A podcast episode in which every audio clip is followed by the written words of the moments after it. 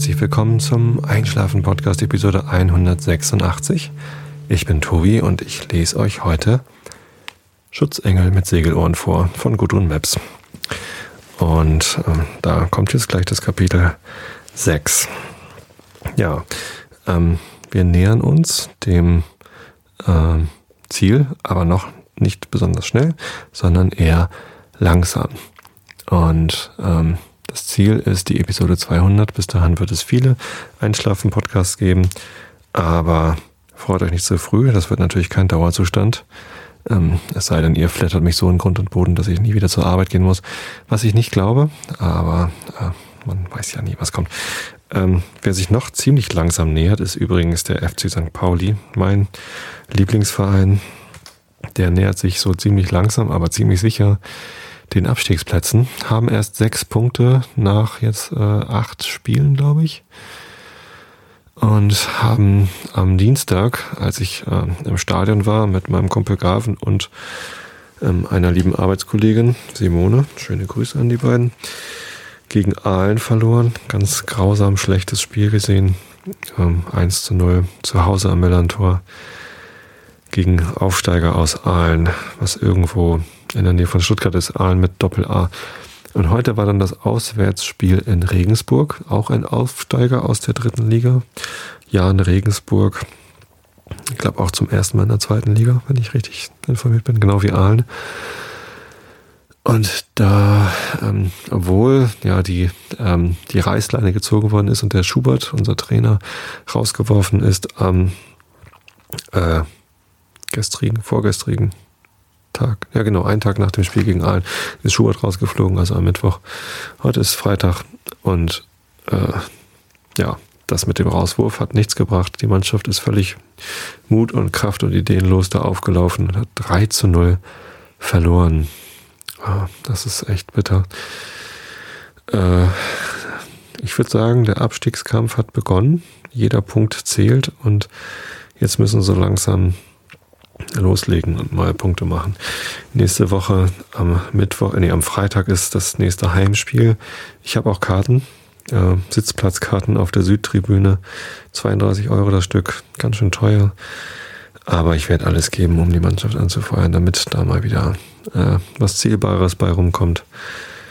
Äh, Wäre nicht schlecht, wenn die Spieler sich dann auch ein bisschen ins Zeug legen. Wohl eher ein bisschen traurig gewesen, was sie da abgeliefert haben heute. Naja. Ähm, ja, darüber wollte ich aber eigentlich gar nicht reden, sondern worüber ich eigentlich reden wollte in dieser Episode ist das Thema Dresscode. Ähm, Dresscode bezeichnet ja quasi eine, eine Kleidungspflicht, eine Kleidepflicht. Ähm, also die, die erwartete ähm, Kleidung, die jemand anzieht zu einer bestimmten Gegebenheit. Gibt es zum Beispiel auf Feiern, wenn man zum Beispiel zu einer Hochzeit geht, dann ist der Dresscode meistens ähm, ein Anzug für die Herren und ein Kleid, ein Abendkleid für die Damen. Das ist zumindest hier auf dem Lande so. Ähm, wenn ihr das Buch Fleisch ist mein Gemüse gelesen habt, dann äh, wisst ihr auch, wie Hochzeitsfeiern hier bei mir in der Gegend funktionieren, weil ähm, das Buch hat, spielt ja sogar Teil, also der, der, der Protagonist, der wohnt ja in Harburg, also im südlichen Stadtteil von Hamburg und tatsächlich spielt sogar ein Abend aus diesem Buch in Tottglüsingen. Das ist ein Ort, ähm, der ist so an Tosted angegliedert und liegt tatsächlich zwischen Tosted und Karkensdorf, also direkt hier in der Nachbarschaft. Und ja, was soll ich sagen? Alles, was in dem Buch geschrieben ist, ist wahr, entspricht den Tatsachen. Äh, und ich kann es bezeugen, denn ich war dabei. Ich war zwar kein äh, Musiker, ähm, der dort mitgespielt hat, aber ich war Fotograf und war ähm, auf exakt den gleichen Feiern wie diese Band. Also nicht, nicht genau den, den, den, denselben, aber auf den gleichen, also auf dem gleichen Saal zu genau den gleichen Anlässen, also Hochzeiten und sowas alles und habe dort äh, mit einer Minolta X700 Kamera, die meinem Vater gehörte, damals noch ohne Autofokus und nur mit Blendenautomatik. Immerhin hatten wir einen Winder, so dass man nicht selber den Film weiterdrehen musste, also Analogfilm natürlich. Ähm, haben wir dort ähm, den Abend fotografisch dokumentiert und dann dem Ehepaar äh, oder dem Silberpaar, manchmal waren es auch Silberhochzeiten, ein Fotoalbum zusammengestellt, haben dann quasi die Filme alle zu Brinkmann gebracht, in die Spitaler Straße in Hamburg. Gibt es auch schon nicht mehr den Laden, wo die dann die Fotos entwickelt haben. Und dann haben wir das alles zusammengestellt. Das heißt, ich kenne diese Feiern sehr gut. Und ähm, dort gab es tatsächlich einen Dresscode. Ähm, und solche Sachen wie erst, wenn der Bräutigam oder der Silberbräutigam, zumindest die hauptmännliche Person des Abends, ihr Jackett auszieht, dann ist das die Marscherleichterung und die anderen Herren dürfen auch ihr Jackett ausziehen. Vorher ist das verpönt. Ja, aber nicht nur auf Feiern gibt es einen Dresscode, sondern auch in Firmen. Wie geht man äh, quasi ins Büro oder an den Arbeitsplatz? Ähm, ganz typisch ist das natürlich bei Firmen mit äh, viel Kundenverkehr, also zum Beispiel in einer Sparkassenfiliale, wo ähm, täglich Leute reingehen und sich beraten lassen oder einfach Dinge tun wollen. Da sollen halt die Mitarbeiter möglichst nicht nur ordentlich, sondern auch noch alle gleich aussehen, also so ein bisschen uniformiert mit einem Tuch in einer bestimmten Farbe für die Damen und keine Ahnung, einem Hemd für die Herren in einer bestimmten Farbe oder so. Äh, in meiner Branche, in der IT-Branche, ist Dresscode eigentlich eher unüblich. Mein Kumpel, den ich eben schon erwähnt habe, mit dem ich ähm, Dienstag zusammen im Stadion war, der macht trotzdem, der trägt trotzdem immer Anzug. Ähm, er sagt, also der ist ähm, Leiter einer ähm, kleinen IT-Abteilung in einem äh, Pharmaunternehmen. Und er sagt, dadurch, dass er jeden Tag mit Anzug zur Arbeit geht, also Hemd, ähm, Krawatte und, und Jackett und also nur ein Anzug halt einfach, ähm, ist es, fällt es ihm halt einfach leichter. Also er wird von den äh, Vorstandsetagen und von den Chefs wird er einfach ernster genommen und ähm, muss auch nicht irgendwie ähm, lange äh, um, um Glaubwürdigkeit kämpfen und sowas. Das ist einfach so, meint er, wenn man Anzug anhat, wirst du ernst genommen und wenn nicht, dann eher nicht. Das ist natürlich nicht in jeder Firma so.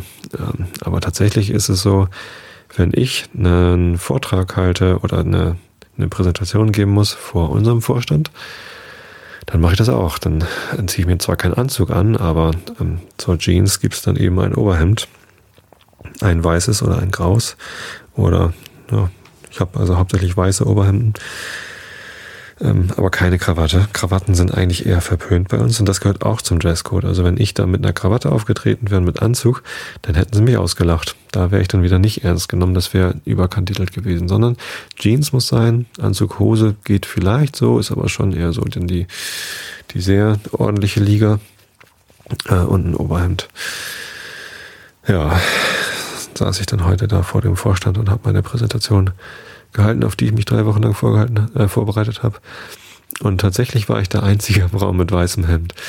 Ähm, die anderen hatten alle entweder gestreifte Hemden, auch Oberhemden durchaus, aber die waren dann äh, so, so leger gestreift oder sogar kariert. Karierte Hemden sind im Moment ein absoluter Trend, setzt sich irgendwie durch. Äh, keine Ahnung, woher das kommt. Aber so, so Holzfällerartig karierte Hemden äh, nehmen immer mehr die, Überhand. Ich hatte tatsächlich vor fünf Jahren auch mal ein kariertes Hemd. Mittlerweile trage ich die nicht mehr so gerne, weil die halt schon fünf Jahre alt sind. Zwei Stück von H&M. Naja. Äh, wie auch immer. Dresscode. Ähm, ich weiß nicht so genau. Also ich glaube, es gibt tatsächlich Leute, die äh, jemanden, der einen Anzug trägt, ernster nimmt, als wenn, wenn er keinen Anzug trägt. Es sei denn, man trägt diesen Anzug halt nicht immer. In meiner vorherigen Firma, wo ich Programmierer war, da war es so, wenn du da einen Anzug getragen hast, war die Vermutung naheliegend, dass du gerade ein Vorstellungsgespräch hattest. Das waren häufig interne Vorstellungsgespräche. Wenn man sich intern auf eine Beförderung beworben hat, dann musste man da auch so ein Vorstellungsgespräch machen. Und da haben dann doch tatsächlich die meisten dann auch ein Hemd angezogen, äh, was ich witzig fand. Ähm, aber naja, ich habe dann dort äh, weil das dann quasi so auffällig war, dass man irgendwie, wenn man, also auch ein externes Bewerbungsgespräch, dann sieht man, also wenn man sich in einer neuen Firma vorstellt, wo man sich, wo man sich noch nicht so kennt, da äh, achtet man ja auch eher drauf, was man anzieht. Ähm, ich habe tatsächlich, als ich mich bei, bei Xing beworben habe damals, ähm, dann auch schon mich für die Jeans und nicht für die Anzughose entschieden, aber das lag halt auch daran, dass die IT-Branche nun mal so tickt, dass das eben auch mit Jeans geht. Ähm, ich habe dann in meiner vorherigen Firma bei, bei Core Media habe ich dann versucht, äh, den, den Business Casual Wednesday einzuführen. Also es gibt ja in, in einigen Firmen dann den Casual Friday. Der bedeutet, dass man am Freitag dann mal nicht im Anzug kommen muss oder mal ohne Krawatte ähm, kommen kann. Dass man so casual tragen darf. Ähm, casual bedeutet halt, ja, so Sachen, die man halt so locker vor sich hin tragen kann und eben nicht, eben einfach mal nicht einen Anzug. Ähm, und weil es bei Comedia eben so war, dass die Leute halt äh, meistens eben doch, also es ist halt eine Entwicklerfirma, natürlich gibt es auch Vertrieb und Leute, die im Vertrieb gearbeitet haben, die haben äh, sich dann auch ordentlich angezogen. Und äh, die Leute, die im Marketing gearbeitet haben, wo vornehmlich äh, Frauen gearbeitet haben, die haben sich sowieso schicker gekleidet. Ähm, einfach wahrscheinlich, weil sie mehr Anstand hatten als wir Entwickler. Wir Entwickler hatten dann doch häufig äh, ja im Sommer kurze Hose und im und T-Shirt und im Winter einen Kapuzenpulli. Nichts gegen Kapuzenpullis, aber durchaus was gegen kurze Hosen. Ich bin einfach, ähm, ich habe tatsächlich bei Comedia das letzte Mal äh, in der Firma eine, eine kurze Hose angehabt und dann irgendwie mich auch dafür geschämt, dass ich da so unters Volk gegangen bin. Mache ich einfach nicht so gern. Äh, weil, ähm, ja, Männerbeine sind halt einfach immer nicht so schön anzuschauen wie äh, wie eine Hose. Da kann man sich durch, durchaus mal was drüber ziehen. Ähm, so viel zum Thema ähm, Dresscode bei, bei Comedia. Nein, die meisten dann ziehen sich natürlich auch ordentlich an. Es ist jetzt nicht so, dass die sich da zerrissene T-Shirts anziehen oder so. Ähm, aber es ist halt eine durch Entwickler geprägte Kultur. Und wir Softwareentwickler haben halt einfach keine Lust gehabt, täglich im Anzug zu kommen. Ja, und dann habe ich halt mir den Witz erlaubt, äh, eine E-Mail und ein, ein Rundschreiben zu machen und gesagt, da kommt, ja Leute, auch wir Entwickler können uns schick anziehen. Lass uns mal nicht den Casual Friday machen, sondern den Business Casual Wednesday und jeden Mittwoch äh, in Business Casual zu kommen. Also wenigstens mal eine, eine Hose und ein Hemd anzuziehen. Gerne auch eine, eine Jeans, aber dann halt eine ordentliche Jeans äh, und ein Oberhemd, sodass wir auch mal zeigen können, dass wir uns ordentlich anziehen können. ist nicht besonders gut angekommen. Äh, hat exakt einer, glaube ich, mitgemacht außer mir. Und wir haben es dann auch nicht viele Wochen durchgehalten. Aber ich habe dann doch etliche Mittwoche, äh, Mittwochs, äh, äh, etliche Tage am Mittwoch, die ähm, diesen Business Casual Wednesday durchgehalten. Ja, jetzt stellt sich natürlich noch die Frage, wie sinnvoll ist das, äh, jemanden nach seiner Kleidung zu beurteilen? Man sagt ja auch, don't judge a book by its cover. Also man soll jemanden nicht nach seinem Äußeren beurteilen, aber es ist ja durchaus schon so, gerade so der erste Eindruck, den man ja nur einmal macht, da hat man eben als erstes das Äußere, was man wahrnimmt. Und ähm, wenn man da sich ein bisschen Mühe gibt und einen guten Eindruck hinterlässt, dann ist es ja durchaus ähm, nicht verkehrt. Und ähm, ja, ich finde schon, man kann auf sein Äußeres ein bisschen Acht geben und sich ordentlich anziehen, gerade in der Firma, äh, wo man eben dann auch in der Öffentlichkeit ist. Äh, man muss ja auch dran denken, die Kollegen, die dorthin kommen in die Firma, die haben halt doch nicht so die Wahlfreiheit. Ne? Also natürlich kann jeder sagen, ich, äh, ich kündige und ich gehe woanders arbeiten. Das ist ja keine Pflicht, genau bei diesem Arbeitgeber zu sein. Aber äh, wenn man das tut, weil äh, die Mitarbeiter um einen herum so komisch gekleidet sind, das ist schon eher eine, eine, eine merkwürdige Begründung. Das heißt, irgendwie anhand der Kleidung der Mitarbeiter macht man seinen Arbeitsplatz meistens nicht fest. Äh, insofern sollte man auf, äh, darauf doch, finde ich, Rücksicht nehmen und sich halbwegs ordentlich anziehen. Zumindest, liebe Herren der Schöpfung, mit einer langen Hose im Sommer. Ja, ähm, und bei so Vorstandsgesprächen ein weißes Hemd anziehen. Ein bisschen albern kommt man sich das schon vor ehrlich gesagt, weil es ist ja auch ein bisschen verkleiden. Ich habe zwar relativ häufig ein Hemd an, also ich komme nicht immer im T-Shirt und im Kapuzenpulli zur Arbeit, ich komme auch schon häufiger mal im Oberhemd. Aber man wird trotzdem immer darauf angesprochen, oh, hast du heute einen Termin? So, hm.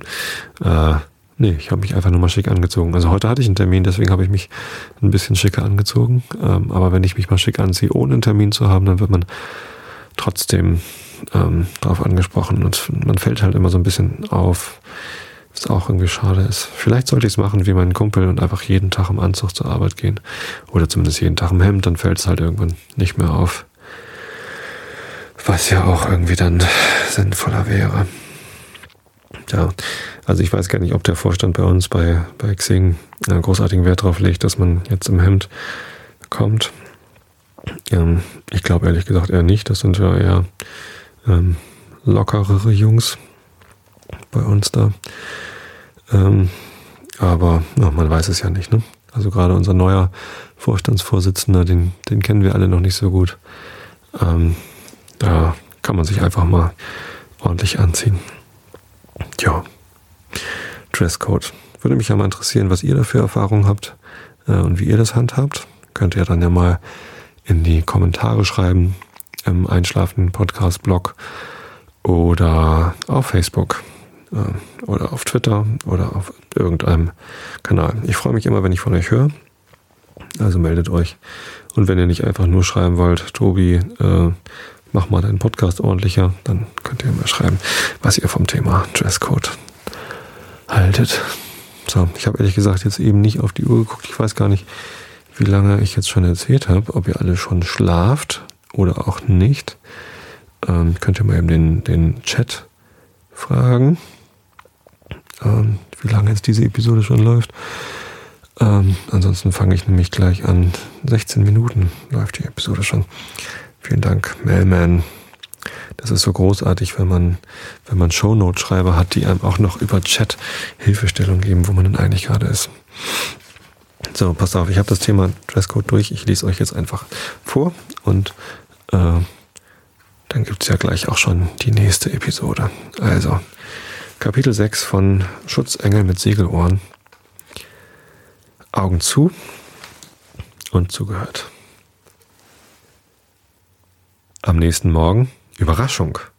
Mom verkündet beim Frühstück so ganz nebenbei, dass Schätzchen sich bitte beeilen möge. Vermutlich wartet das Taxi schon, denn jetzt ginge es husch husch in die Oper. Was denn? Ich darf mit? Und jetzt gleich? Habe ich das nicht deutlich gesagt? Mom sucht nach ihrem Schal. Der hängt da, wo er immer hängt. Sofort bringe ich ihn ihr und ziehe mich an, so rasch es geht. Es geht rasch, wenn man sich freut. Ich darf mit, und der graue, alleinige Tag wird bunt. Schnell, Mom, das Taxi wartet. Ich gucke aus dem Fenster. Umso besser, sagt Mom.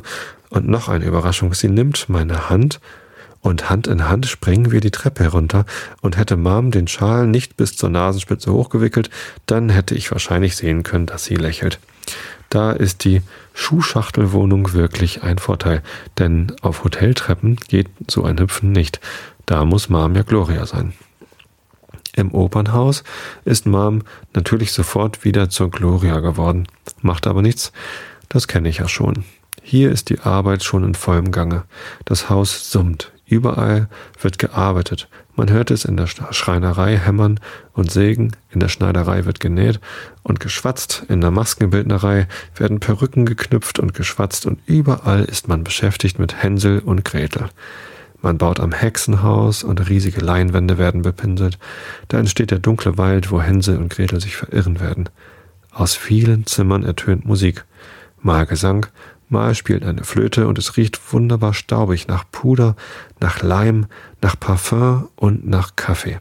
Ich renne der Gloria her und schnuppere. Was für vertraute Gerüche. Und hier sind so viele Gänge und Treppen rauf und runter. Riesig ist dieses Opernhaus. Die neuen Gänge und Treppen und fremden Türen kenne ich nicht, aber die Töne und die Gerüche sind vertraut. Wirklich wahr, viel vertrauter als die eigene Wohnung ist. Ist nicht hier mein eigentliches Zuhause? So viele Menschen rennen auf den Gängen, wedeln mit den Zetteln, schwatzen was, sie haben Kaffeebecher in den Händen. Es wird viel gelacht und dauernd werden Küsschen in die Luft verteilt. Meistens von Sängerinnen und Sängern, und die Küsschen treffen auch Gloria und sie strahlt. Das kann ich an ihrem Rücken deutlich sehen. Sie gehört jetzt dazu. Ich hasste Gloria hinterher, aber immer schön mit Abstand. Ich weiß ja, Gloria ist es lieber. Ein Kind und schlimmer, ein dickes Kind passt nicht zu ihr. Gloria winkt nach links und rechts, verteilt Luftküsschen wie die anderen und lässt ihre roten Locken schwingen. Ihre Augen strahlen und fragen, kennt man mich? Mag man mich? Dass ihr Kind hinter ihr herläuft, hat sie vergessen. Muss sie doch auch vergessen. Hier ist sie ja nicht Mom, hier ist sie ja Gloria und da haben Kinder keinen Platz. Aber dann bleibt Gloria stecken, mitten auf der Treppe, in einer Kinderherde. Die drängeln runter, Gloria drängelt rauf. Ich bleibe stehen. Wo kommen denn jetzt hier so plötzlich so viele Kinder her? Aber dann weiß ich's schon. Klar, das ist der Kinderchor, die haben Probe, die müssen in den Musiksaal. In Hänsel und Gretel sind auch viele Kinder dabei, die Lebkuchenkinder, die Engel. Weiß ich doch, ich kenne die Oper gut. Eine rundliche Frau, ein richtiges Großmütterchen, mit einem zarten Lächeln im Gesicht und dünnen, weißfedrigen Haaren, breitet die Arme aus und will die kichernde und schwatzende Kinderhorde an Gloria vorbeischeuchen. Da bleibt Gloria einfach stehen, mitten auf der Treppe in der Kindermenge. Was macht sie denn da? Ich recke mich hoch. Sie tätschelt Kinderköpfe. Sie streichelt Kinderwangen. Sie lächelt, sie zwitschert was, lässt ihre Finger flattern zum Gruß, zu der freundlichen Kinderchorbetreuerin, die lächelt zurück und winkt und treibt die Kinderherde vorwärts zum Musiksaal. Die Kinderchorprobe wartet dort. Ich habe mich zur Seite an die Wand gedrückt. So viele Kinder brauchen Platz, ganz klar. Die trampeln an mir vorbei, als gäb's mich gar nicht. In meinem Bauch hat's ein bisschen gepiekst. Wie liebevoll Gloria gestreichelt und getätschelt hat. Schnell weg mit dem Pixie-Gedanken. Es sind doch ganz klar Kollegen von Gloria. Die werden am Abend bei der Vorstellung zusammen mit ihr auf der Bühne sein. Ich ja nicht, ganz klar. Aber das dann im Vorbeigehen, die Kinder sind schon weggestimmt, die freundliche Großmama mit dem schönen Lächeln mir ganz kurz über mein Stoppelhaar gestreichelt hat, das hat mich doch gefreut. Wahrscheinlich hat sie das auch bloß gemacht, weil sie begriffen hat, dass ich die Tochter von der neuen Sängerin Gloria bin. Da muss man nett sein. Den Kindern war ich egal. Wie dünn sie alle sind. Da war kein einziger Fettsack dabei. Gloria ist sofort weitergetänzelt. Umgeschaut nach mir hat sie sich nicht. Ich bin stehen geblieben. Was mache ich eigentlich hier? Immerzu hinter Gloria herren und nicht bemerkt werden? Ich könnte doch gerade so gut einfach umdrehen und raus aus dem Opernhaus und rein in den Bus. Es gibt einen, der in unser graues Viertel fährt. Ich hab's gesehen, der hält nahe am Würstchenstand. Da wäre ich dann auf jeden Fall, äh, da wäre dann auf jeden Fall Josef, der Würstchenmann. Der freut sich, mich zu sehen, weil ich eine gute Kundin bin. Oder aber ich könnte mich trauen und wieder bei Bruno anklopfen. Für mich ist Bella Italia immer offen, hat er doch gesagt. Der freut sich auch, mich zu sehen, weil er mir Heimwehgeschichten erzählen kann, die sonst wahrscheinlich auch keiner hören will. Alles besser als hier der dicke Klotz am Bein zu sein. Aber natürlich habe ich mich wieder an Trab gesetzt, hinter Gloria her, wie immer. Gloria ist ganz schön da hinten im dunklen Gang. Äh, Gloria ist schon ganz da hinten im dunklen Gang mit den vielen Türen. Ich muss mich beeilen, denn wenn ich sie hier aus den Augen verliere, wie soll ich sie dann wiederfinden in diesem unbekannten Opernhaus? Da ist sie, vorne an der Treppe, Gott sei Dank. Sie hat auf mich gewartet. Oh nein! Ich bleibe auf der Stelle stehen, wie festgenagelt. Meine Backen glühen, meine Hände sind eiskalt, mein Bauch ist tiefer gerutscht und zwickt. Gloria hängt am Hals von einem jungen Mann. Baumlang ist er und tätschelt ihren Rücken und sie zwitschert was und Küsschen in die Luft und über Glorias Kopf leuchten Segelohren rot wie ein roter Anorak. Kein Schritt kann ich mehr tun. Gloria jubelt entzückt, wie nur Gloria jubeln kann. Karlchen, liebes Schätzchen, wie schön dich zu sehen. Wir treffen uns auf einen Kaffee in der Kantine. Ja, Schätzchen? Jetzt habe ich zu tun. Aber was sage ich dir da? Unser Karl, unser Mädchen für alles, kennt ja den Probenplan für uns Sänger auswendig. Habe ich recht, lieber Schatz? Und ein silberhelles Trillerlachen und wieder Küsschen in die Luft. Ich höre es, ich sehe es, und wäre da jetzt eine Fee und ich dürfte mir was wünschen, dann wünschte ich mir nur eines. Bitte eine Tarnkappe sofort. Die Segeohren habe ich gleich erkannt. Mein Schutzengel. Und an seinem Hals hängt Gloria und er heißt Karl. Keine Fee ist gekommen und hat mich erlöst. Gloria hat ungeduldig gewunken. Nun setz dich in Bewegung, Schätzchen. Hier ist Karl, unser Oberschatz. Du hast doch Zeit? Ich nehme mich nicht, du weißt. Und wieder Trällerlachen und Küsschen in die Luft. Meine Tochter, unser Karl, vertragt euch, Schätzchen. Und damit war sie weg. Winkefinger nach rechts und links. Gloria hat es eilig. Sie lässt mich einfach alleine. Mit heißen Backen und wahrscheinlich glühen meine grässlichen Sommersprossen so rot wie vorher seine Segelohren. So stehe ich da und da ist ein grässliches Durcheinander. Weg sein wollen, da sein wollen, nicht wissen wollen, doch wissen wollen, furchtbar. Es war, als würde ich noch dicker werden von all den Gefühlen, die in mir rumgesaust sind, wie eine Kugel, weil mein Schutzengel vor mir steht und nicht verschwindet und mich angrinst von einem Ohr zum anderen und mir nicht die Hand hinstreckt zum guten Tag sagen, sondern sie warm auf meine Schulter legt. Die warme große Hand ist wie ein Augenblinzeln, nur mit der Hand. Er hat mich erkannt. Sofort. Und Gloria nichts davon erzählt. Jetzt wüsste ich doch gerne, wie das Kind heißt, das mich zum Schutzengel hat werden lassen. Karl hat wieder gegrinst. Ein richtiges Breitmaulfroschgrinsen. Ich habe kichern müssen. Mein Schutzengel ist ein Brei Breitmaulfrosch. Aber das Kichern habe ich schnell versteckt, hinter der Hand vor Mund und geflüstert. Dorabella. Ach, hat Karl gesagt und mich vorwärts geschoben. In den Namen musst du aber erst noch hineinwachsen, der ist ein paar Nummern zu groß. Darf ich Dodo zu dir sagen? Was? Hätte Karl nicht meine Hand genommen und mich weitergezogen, ich wäre stehen geblieben. Woher weiß er denn meinen richtigen Namen?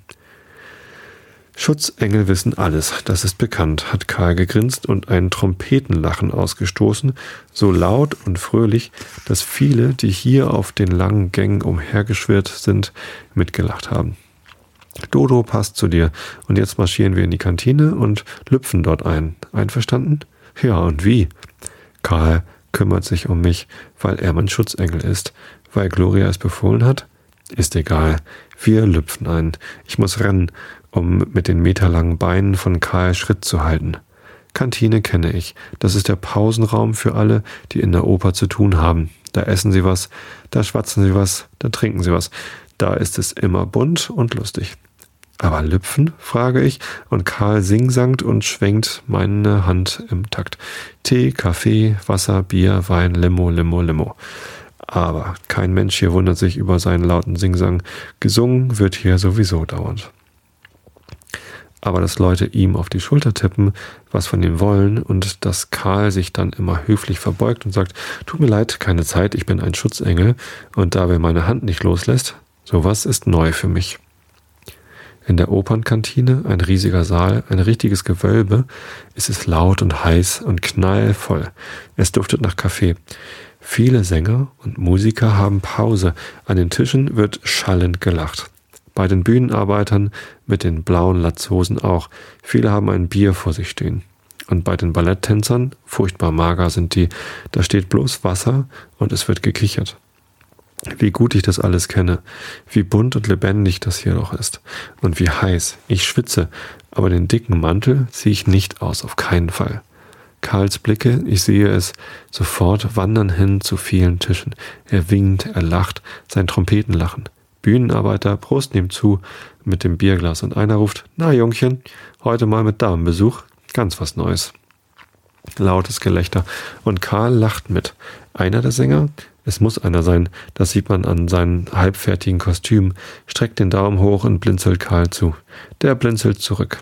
Am Tänzertisch wird getuschelt und noch mehr gekichert und einer in einem verschwitzten T-Shirt lässt seine Finger tanzen so hübsch wie Schmetterlinge und ich höre genau, was er über den Kantinenlärm hinweg ruft. Karl, mein Karlchen, du schlimmer Bube, du. Worauf noch mehr gekichert wird. Und was macht Karl? Er streckt ihm einfach die Zunge raus. Die Bühnenarbeiter lachen und klatschen Applaus, und ich habe keine Ahnung, was sie meinen. Ist doch egal. Ich bin wieder im Opernhaus. Und da ist eben immer Oper, auch in der Kantine. Und immer ist es ein bisschen zu laut und zu viel. Karl hat zusammen mit mir eine verbotene zuckersüße Limo getrunken und überhaupt nicht darauf bestanden, dass ich den schwitzigen Mantel ausziehe. Er ist nicht von Tisch zu Tisch gesprungen, wie Gloria es gemacht hätte. Kollegen begrüßen, Komplimente verteilen, Komplimente hören wollen. Er ist einfach bei mir sitzen geblieben und hat mich angegrinst mit dem lustigen Breit Breitmaulfrosch-Grinsen. Nur einmal hat er ganz kurz auf meine Nase getippt. Ich bin zurückgezuckt. Jetzt hat er es gemerkt. Auch meine Nase ist zu dick.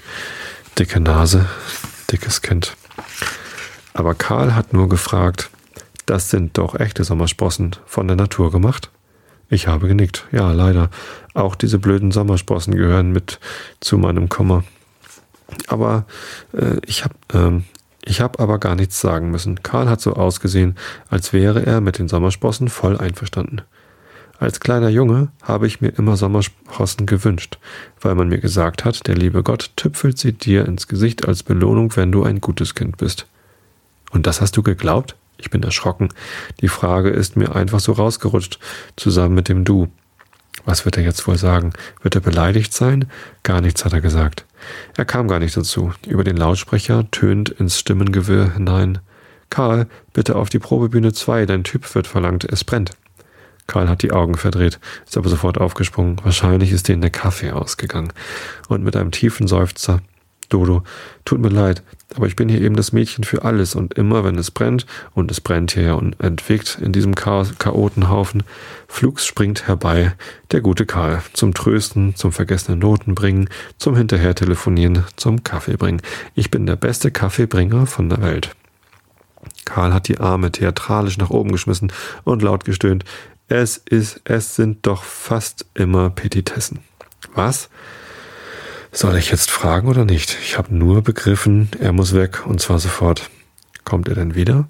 Er hat sich zu mir runtergebeugt, der lange Karl, leise gesagt, ich wäre lieber hier bei Dodo geblieben, anstatt bei den Petitessen. Dann hat er mir, äh, dann hat er einen Bierdeckel genommen und groß drauf Petitessen gekritzelt und dazu gegrinst. Petitessen? Das sind Kleinigkeiten, meistens überflüssige. Das hübsche Wort schenke ich dir. Damit war er weg. Ich habe deutlich sehen können, wie stolz er war, dass man ihn gerufen hat. Seine Segelohren haben geleuchtet. Und er hat nicht gefragt, äh, und er hat nicht gesagt, ob er wiederkommt. Ich habe allein am Tisch gesessen und den Bierdeckel mit dem fremden Wort um und umgedreht. Er war schon ganz zerknautscht. Ich habe immerzu zur Kantinentür geschaut, die hinter Karl zugeklappt ist, und gewartet. Warten kann ich gut. Karl ist nicht gekommen. Ich habe mich am Bierdeckel festgehalten. Er hat mir ein neues Wort geschenkt. Aber mehr noch habe ich mich an einem Satz festgehalten. Ich wäre lieber hier bei Dodo geblieben als. Niemand hat mich beim Warten gestört. Hin und wieder ist einer vorbeigekommen und hat ein paar nette Worte zu mir gesagt. Ganz klar, Kollegen von Gloria, die schon wussten, dass ich ihre Tochter bin. Zu der ist man nett, sowas kenne ich schon. Da schwingt die Kantinentür weit auf. Ich zucke zusammen. Karl? Nein, es ist Gloria. Hätte ich mir schon denken können. Wenn eine Tür so weit aufschwingt, Gloria braucht ihren Auftritt. Und wenn es bloß in der Kantine ist. Sonst bin ich immer so froh, wenn sie endlich kommt. Aber jetzt ist es irgendwie anders. Gloria steht da, strahlt, schüttelt ihre Locken und winkt über meinen Kopf hinweg zu den Kollegentischen. Da wird heftig zurückgewunken. Gloria ist glücklich und ich knete meinen Bierdeckel in den schwitzigen Händen. Man kann das schöne Wort kaum noch lesen, aber ich weiß es längst auswendig. Petitessen, überflüssige Kleinigkeiten. Sowas bin ich für Gloria? Schätzchen, jetzt komm bitte, ich bin todmüde. Und dabei strahlt Gloria einen Tänzer in einem verschwitzten Trikot an, der ihr ein Kompliment macht. Entzückender Pelz. Der ist doch hoffentlich nicht echt, die armen, armen Tiere. Natürlich ist er nicht echt. Sauteuer war er trotzdem. Und die todmüde Gloria tauscht eifrig Meinungen aus mit dem rappeldürren Tänzer über Tierschutz und dass es genauso schöne Pelze künstlich gibt. Aber warum nur müssen die beinahe genauso teuer sein? Gelächter und vereintes Seufzen und ich stehe schon längst, äh, längst schon da mit dem Bierdeckel in der Hand. Den Schmutz lass bitte da, sagte Gloria und rauscht aus der Tür. Den Schmutz lasse ich ganz bestimmt nicht da. Der steckt schon längst in meiner Manteltasche. Mein Schutzengel ist schon wieder davongeflattert. Im Taxi wird Gloria wirklich zur müden Mom. Sie schweigt. Der Taxifahrer knurrt und kurft fluchend in das immer langweiliger werdende Viertel, halb draußen aus der Stadt. Schon wieder Schneeregen und schon wieder rutschige Straßen. Ich möchte so gerne Mom befragen. Sie soll mir erzählen von Karl. Sie kennt ihn doch. Sie hat ja schließlich an seinen Hals gehangen und ihn sogar Karlchen genannt. Aber Mom schweigt, lehnt müde im Autopolster und beklopft mit leichtem Trommelwirbelfinger ihre Schläfen. Der Tag war stressig. Schätzchen, das verstehst du doch? Ja klar, Mom. In meiner Manteltasche raschelt der Bierdeckel, wenigstens das. Das Abendessen mit der müden Mom war spärlich wie immer. Mom hat geschwiegen und ich habe am Knäckebrot gekaut. Ich habe versucht, nach Karl zu fragen, aber Mom hat bloß zerstreut gesagt, ja nun, Dora, Karlchen ist eben Karlchen, unser Mädchen für alles im Opernhaus. Mom ist mit den Gedanken woanders, bestimmt im Opernhaus, und von Karl habe ich nichts Neues erfahren. Darf ich morgen wieder mitkommen, Mom? Diese wichtige Frage wollte einfach nicht aus mir raus, weil Mom sicher sofort verstanden hätte, es geht mir um Karl und nicht um Gloria. Das hätte ihr ganz bestimmt nicht gefallen. Mom ist in ihr Zimmer verschwunden und ich ins Bett. Den zerknautschten Bierdeckel habe ich mitgenommen. Zu Teddy Teddy.